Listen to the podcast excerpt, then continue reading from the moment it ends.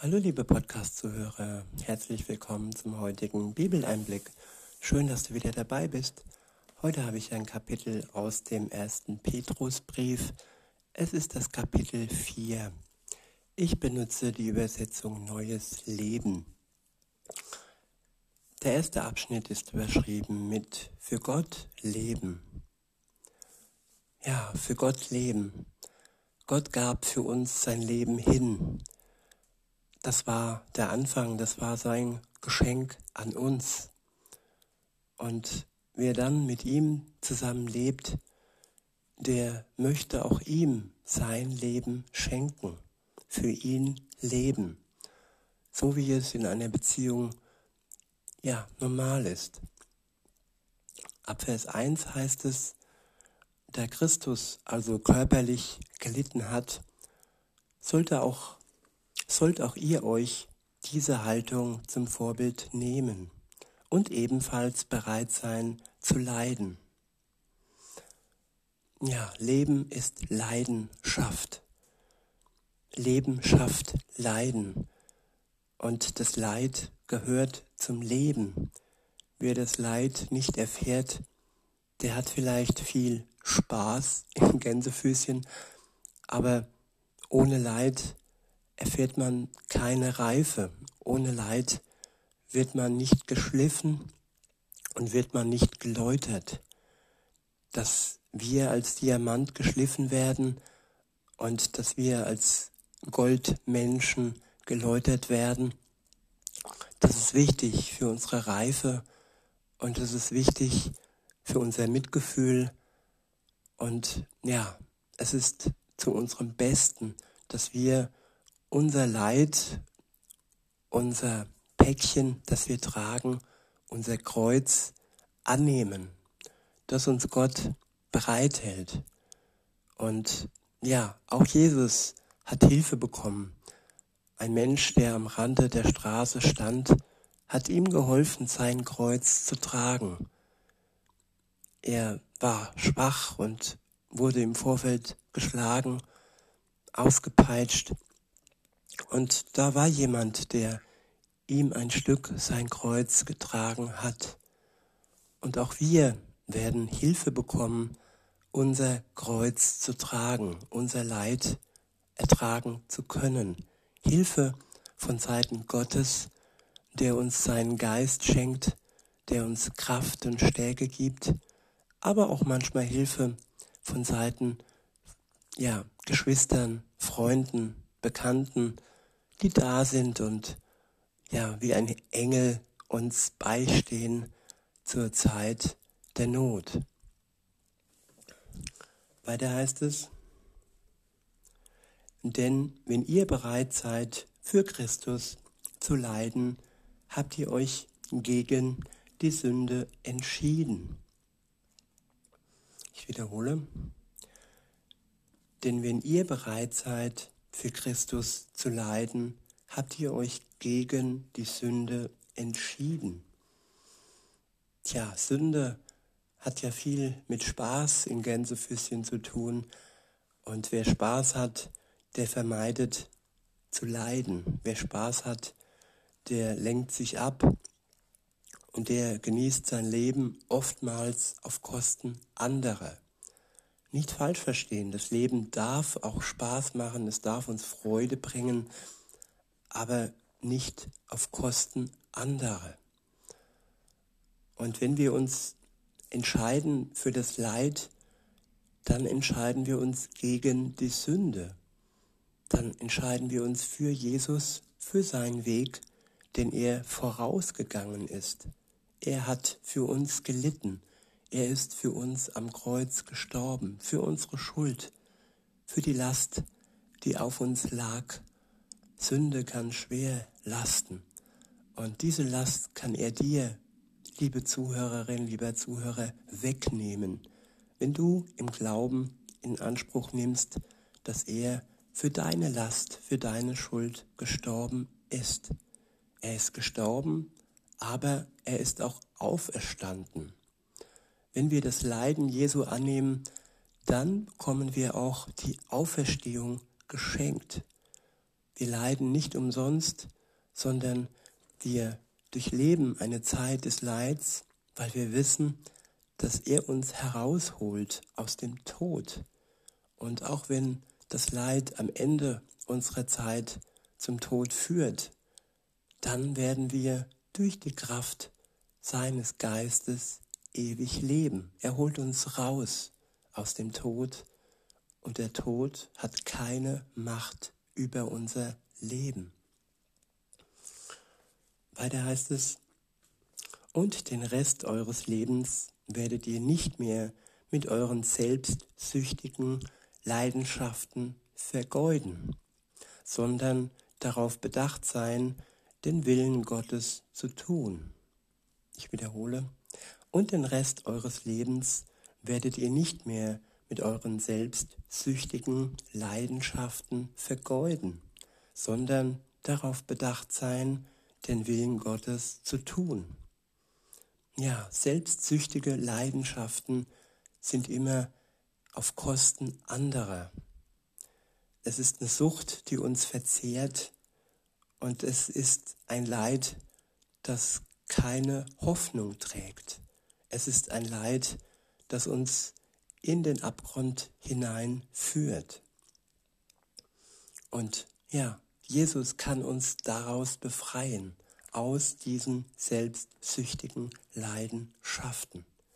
Und wir müssen dann nicht mehr unsere Zeit, unser Leben vergeuden, sondern können darauf bedacht sein, seinen Willen zu tun. Und er wird uns helfen, seinen Willen zu tun. Ab Vers 3 steht, ihr habt euch in der Vergangenheit genug an dem beteiligt, woran ungläubige Menschen ihre Freude haben, an Maßlosigkeit und Zügellosigkeit, an Maßlosigkeit und zügellosen Leidenschaften, Trunkenheit, ausschweifende Feste, Trinkgelagen und Götzenanbetung. Eure früheren Freunde sind natürlich überrascht, dass ihr nicht mehr an ihren schlimmen Vergnügungen teilnehmt und reden jetzt schlecht über euch. Aber vergesst nicht, dass sie sich eines Tages vor Gott verantworten müssen, der alle Menschen, die Lebenden wie die Toten, richten wird. Deshalb wurde die Botschaft sogar den Verstorbenen gepredigt, damit sie, obwohl ihr Körper mit dem Tod bestraft wurde, trotzdem im Geist ewiges Leben haben können. Ja, Gott hat nichts übersehen. Er hat sogar die Totenwelt bedacht.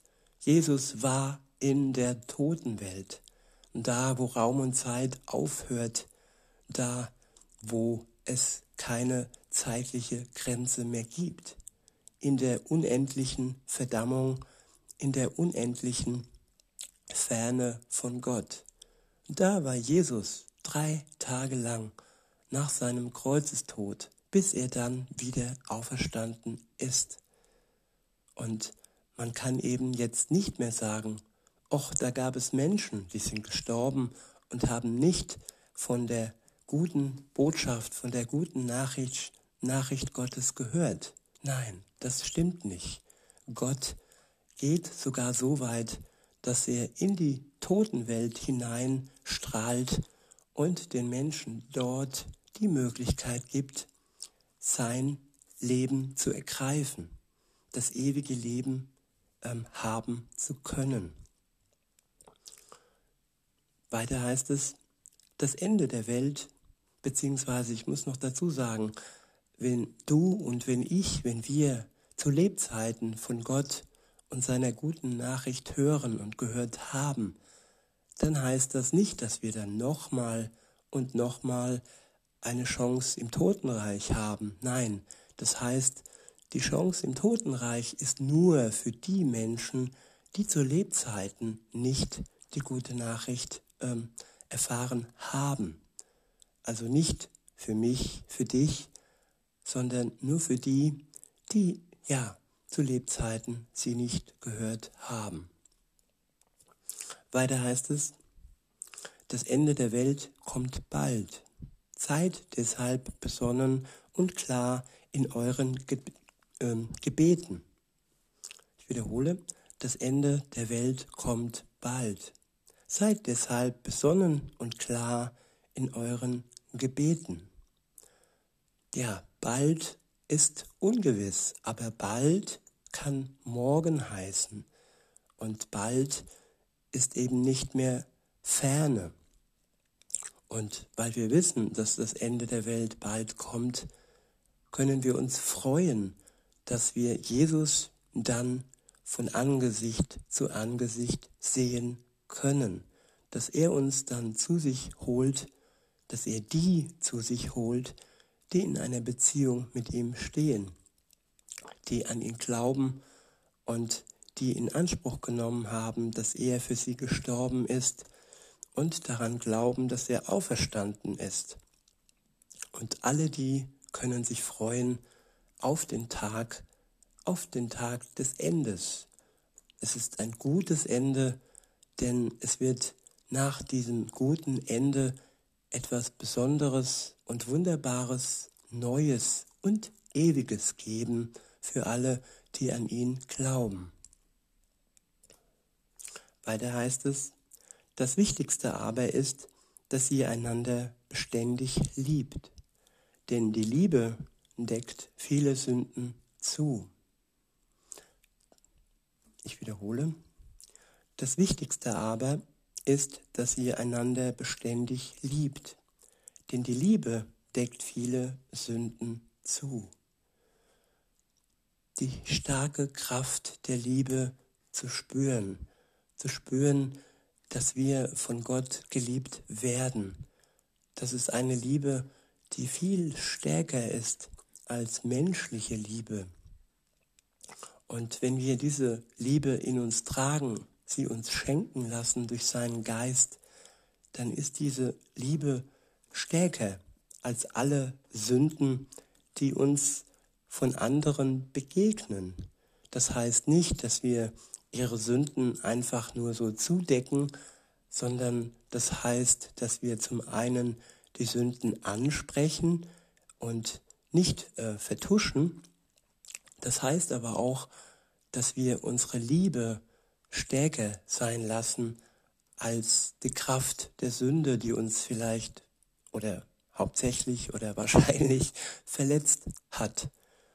Also damit meine ich ehrlich bleiben, nichts unter den Teppich kehren, aber die Liebe und die Stärke und die Kraft der Liebe niemals ja missachten und die Gnade Gottes in uns auch für unsere Mitmenschen offen zu legen und ihnen liebevoll zu begegnen und ihnen gnädig zu sein.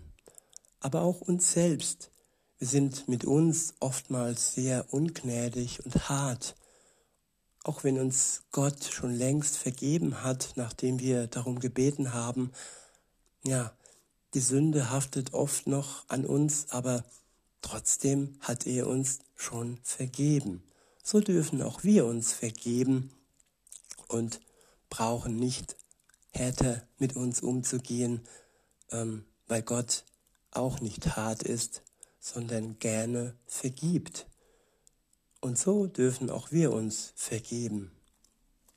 Weiter heißt es, teilt euer Zuhause gastfreundlich mit anderen, die essen oder einen Platz zum Schlafen brauchen. Gott hat jedem von euch Gaben geschenkt, mit denen ihr einander dienen sollt. Setzt sie gut ein, damit sichtbar wird, wie vielfältig Gottes Gnade ist. Wenn jemand redet, dann redet er so, als würde Gott selbst durch ihn sprechen. Wenn sich jemand für andere einsetzt, dann setzt er sich mit all der Kraft und Energie ein, die Gott ihm gibt. Denn wird Gott in allem durch Jesus, dann wird Gott in allem durch Jesus Christus verherrlicht werden. Alle Ehre und Macht gehören für immer und ewig ihm. Amen. Der nächste Abschnitt ist überschrieben mit als Christ leiden. In Vers 12 steht, meine lieben Freunde, erschreckt nicht über die schmerzhaften Prüfungen, die ihr jetzt durchmacht, als wären sie etwas Ungewöhnliches. Freut euch darüber, denn dadurch seid ihr im Leiden mit Christus verbunden. Und ihr werdet euch auch sehr darüber freuen, wenn er in seiner Herrlichkeit erscheint. Im Leiden mit Christus verbunden. Jesus hat vorgelitten. Er war vor uns hier und hat schon vor unserer Zeit für uns gelitten. Und die Verbindung kann, ja, kann entstehen, wenn wir im Leid, in unserer Prüfung Verbindung aufnehmen zu Jesus, der dann uns nahe sein kann, wenn wir das zulassen, wenn wir in unserem Leid seine Nähe suchen, im Gebet und im Glauben. Weiter heißt es, Freut euch, wenn ihr beschimpft werdet, weil ihr zu Christus gehört. Ja, es ist nicht immer leicht, sich zu freuen, wenn man uns beschimpft, wenn man uns verletzt und beleidigt. Aber vielleicht, so ist es bei mir, erkennt man etwas später, dass, dass wir uns dennoch freuen können, denn wir sind geliebt. Die Liebe Gottes ist stärker als jede Verschmähung und jede Beleidigung, die uns trifft.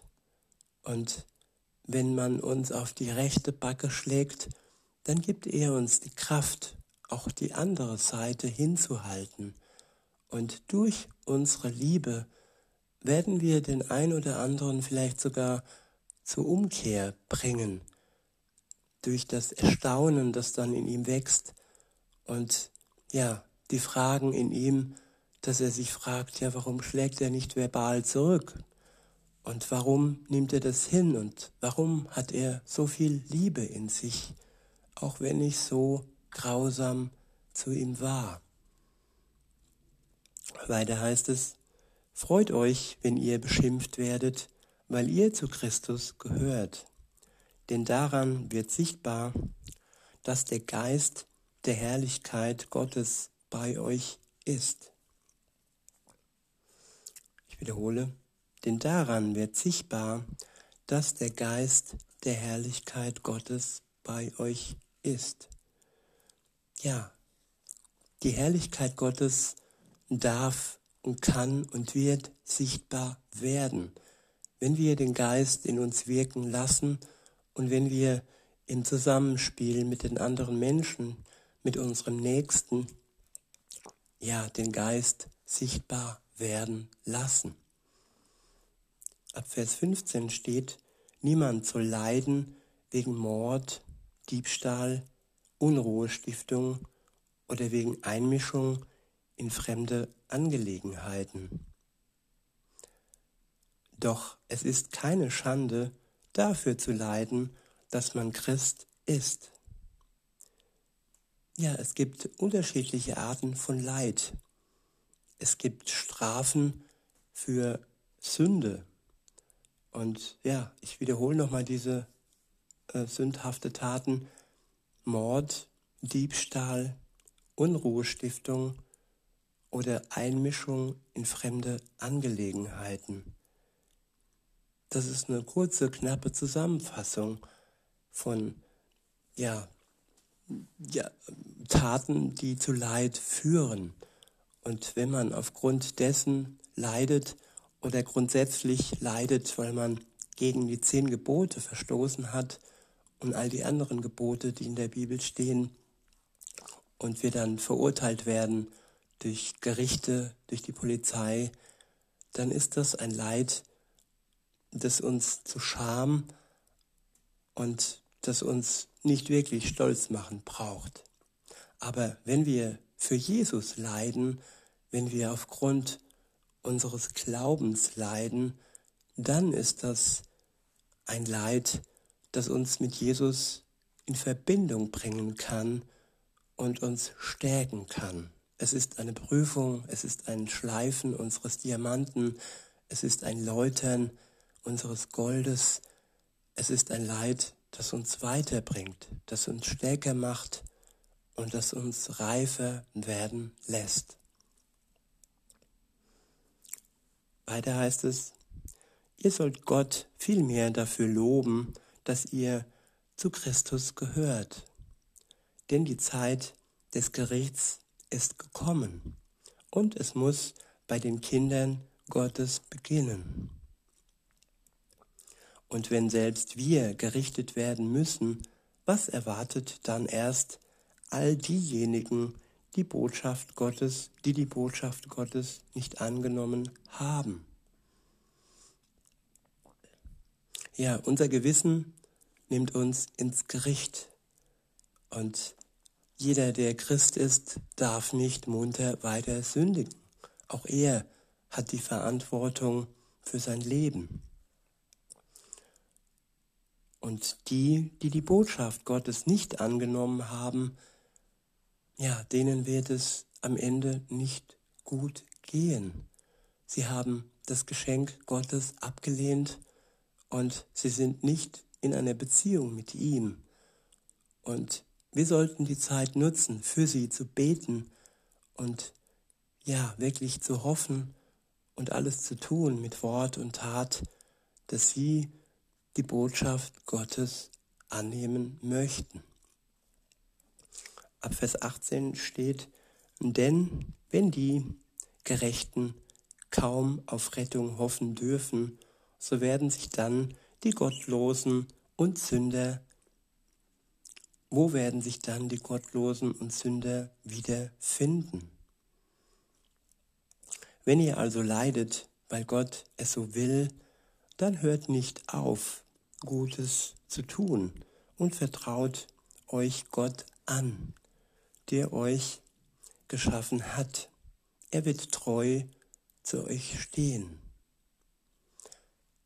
Gott wird treu zu uns stehen, wenn wir uns ihm anvertrauen. Wir brauchen keine Angst zu haben vor dem Gericht, denn er wird treu zu uns stehen. In diesem Sinne wünsche ich euch noch einen schönen Tag und sage bis denne.